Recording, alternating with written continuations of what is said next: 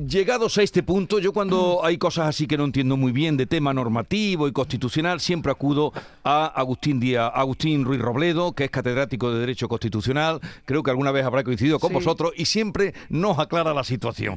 Eh, señor Ruiz Robledo, buenos días. Eh, buenos días, Jesús. A ver. No estoy yo muy seguro de que pueda sacar de la ambigüedad y- a, a los contertulios. A ver, usted ha leído el BOE, eh, como hace todo el mundo en este país por la mañana, nada más levantarse, eh, y, nos podrá decir eh, si ese adiós al que se invoca desde hace ya, desde que empezó la semana de la mascarilla, y que todos estamos indudablemente propagando, tiene en qué condiciones, porque resulta que los colegios, el consejero decía que no sabía qué hacer hasta que no pudiera leerlo. Hemos comprobado que, que en las em, y en muchos puestos de trabajo no tienen claro cómo actuar. ¿Qué saca usted en conclusión de- del decreto? Bueno, pues que es un lío, efe- efectivamente. Porque eh, una norma jurídica como este decreto tiene dos partes. Tiene una parte que es la exposición de motivos donde se cuentan las medidas que se van a tomar y hay una explicación. Y una segunda parte que nosotros llamamos el articulado, donde se cuentan las medidas obligatorias para todos los ciudadanos. Y este decreto, en la segunda parte, es, es muy cortito. Y lo, y lo que se viene a decir es que ya la mascarilla no es obligatoria, salvo en los centros sanitarios y, eh, y en los medios de transporte. Eso es el único sitio que hay que hay obligación. Pero en la parte anterior, en la que no es obligatoria, es donde se dice que las empresas tendrán que tomar medidas. Así que por eso decía antes que me parece que no voy a poder no voy Sí. a poder explicarlo, ¿no? Porque la técnica que ha utilizado el decreto eh, pues no es, no es muy correcta, ¿no? En la parte en la parte obligatoria no se dice nada de las empresas.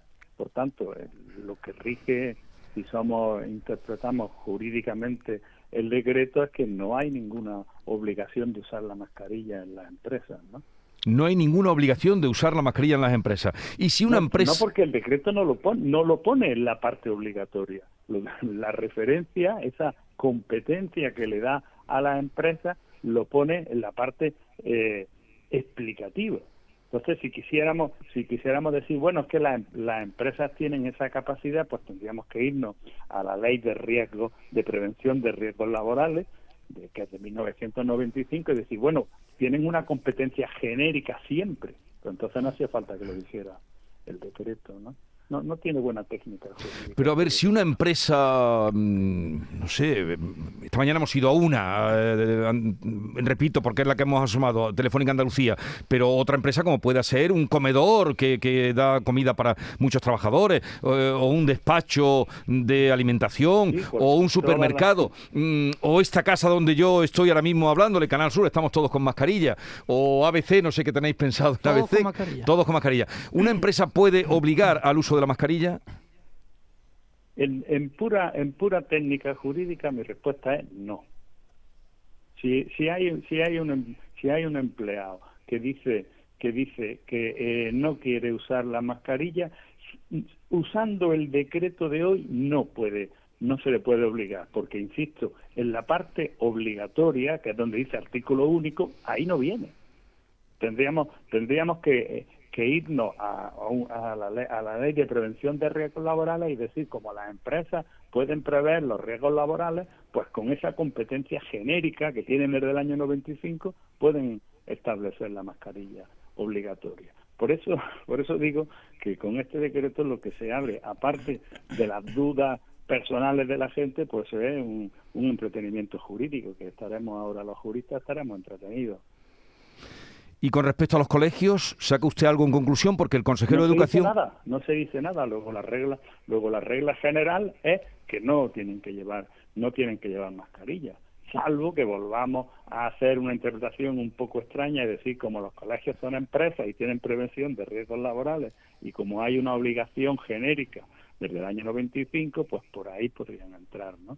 Entonces, pero si en un una director... interpretación sencilla, en una interpretación sencilla que no que no nos compliquemos la vida, el único sitio en el que el decreto establece que es obligatorio son en los centros sanitarios Hmm. y en los transportes. Vale. Ya. ¿Tenéis alguna duda que queráis consultar? Eh, bueno, también en la Eh, residencias Una, de ¿eh? No, no, sí, la- no, eso entraría dentro de, entiendo por lo que ha dicho Ruiz Robledo, dentro del tema sanitario. Ahí Eh, entraría sanitario, exacto. residencia, farmacia, eso nos han dicho. Residencia, farmacia, centros de salud, hospitales. Sí, lo especifica también lo de los centros sociosanitarios. Vale. Sí, Es lo sí, único pero un que- centro, un centro, un una farmacia es un centro socio, sociosanitario. No estoy muy seguro de este concepto. Claro, tendríamos que- tendríamos Es que- que un Yo más que una duda, lo, que es una ¿no? reflexión, eh, me me parece que este decreto, que como dice el invitado, es, bien, es un poco lío, eh, lo que viene también a crear un poco de inseguridad, porque yo imagino que las empresas eh, de cara a- al público, eh, en fin, eh, no sé, yo como consumidor me produce más seguridad un camarero que me atienda con mascarilla que sin ella, Eh, un camarero o un dependiente, Sí. o una dependiente o lo que sea, ¿no? Eh, por eso no sé qué van a hacer a partir de ahora las empresas de cara al público, porque hombre, crean una situación de un poco inseguridad, ¿no? De cara al consumidor, vamos. Sí, pero ha dicho Ruiz Robledo, y me gustaría preguntarle por esto, que eh, el trabajador no, aco- eh, acogiéndose a este decreto, no tiene la obligación Mm. de usar mascarilla y es libre para, Eh, por eso, por eso eh, digo. eh, para decidir. Sin embargo, en la parte explicativa sí se deja caer que las empresas tendrán que recurrir al Servicio de Prevención de Riesgos Laborales para que le diga eh, qué hacer. ¿No es esto una forma de dar libertad al trabajador y mm, hacer recaer toda la responsabilidad ante un posible brote o lo que sea sobre la empresa?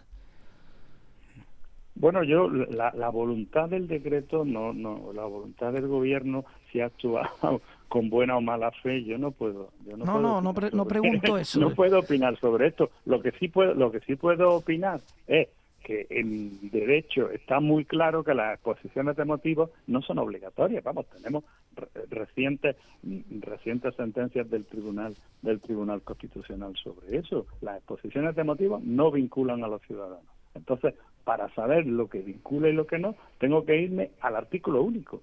Este, este decreto, por cierto, es un decreto muy curioso porque tiene cuatro páginas y tres y media son de son de exposición de motivos. No sé por qué esta, esta- estas exposiciones de motivos que no hace el gobierno que no se acaban nunca, ¿no? Pero cuando, Entonces- lee, cuando se lee el articulado, pues el articulado es que es muy corto. Y, lo que, y lo que nos dice es centros sociosanitarios, que insisto, habrá que, que tratar de definir qué es un centro sociosanitario. Y en segundo lugar, los medios de transporte, ya está. Ahí sí se hace muy bien. Los medios de transporte se dice aéreo, ferrocarril, por cable, lo- eso sí. Sí se que hace por cable no serán los tranvías, no acabo de entender eso del cable. Sí. Perdónenme. Eso, eso está muy bien hecho. Ahora, ¿qué son centros sociosanitarios? Pues habrá que echar, eh, estudiar un rato a ver si hay jurisprudencia sobre eso, Vale. si la ley si la ley general de sanidad define si una farmacia es un centro sociosanitario. Mm. Habrá que verlo. ¿no? Entonces, al día de hoy, ya por resumir y, y dejarle, ¿tiene hoy clase, profesor?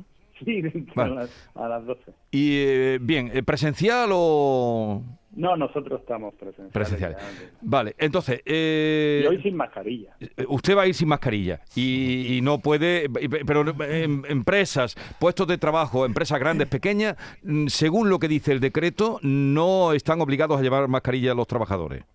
Efectivamente. Efectivamente. En el articulado del decreto no hay ninguna obligatoriedad de usar mascarilla en, en las empresas, en las universidades, en las escuelas. Con lo cual, pues, inevitablemente surgirán los enfrentamientos si un si una eh, central de riesgos, como perdón, el, Sí. el responsable de prevención de riesgos laborales dice que es obligatorio en una empresa y un, un trabajador acogiéndose al decreto no cumple la norma. Entonces, insisto, ya tendremos que irnos a otras leyes previas que estaban antes, por tanto no hacía falta. Y si un trabajador, eh, pues eso, eh, contraviniendo la orden que le den, eh, se la quita eh, y dice, ¿qué puede Pues, pasar? Según, en, en mi opinión, según el decreto no le va a pasar nada, pero podríamos intentar analizar esa situación desde la ley de prevención de riesgos laborales. Vale. Bueno, Agustín Ruiz Robledo me deja muy tranquilo. Eh, catedrático de Derecho Constitucional de la Universidad de Granada. Gracias, como siempre, por estar con nosotros. Un saludo. Un placer, Jesús.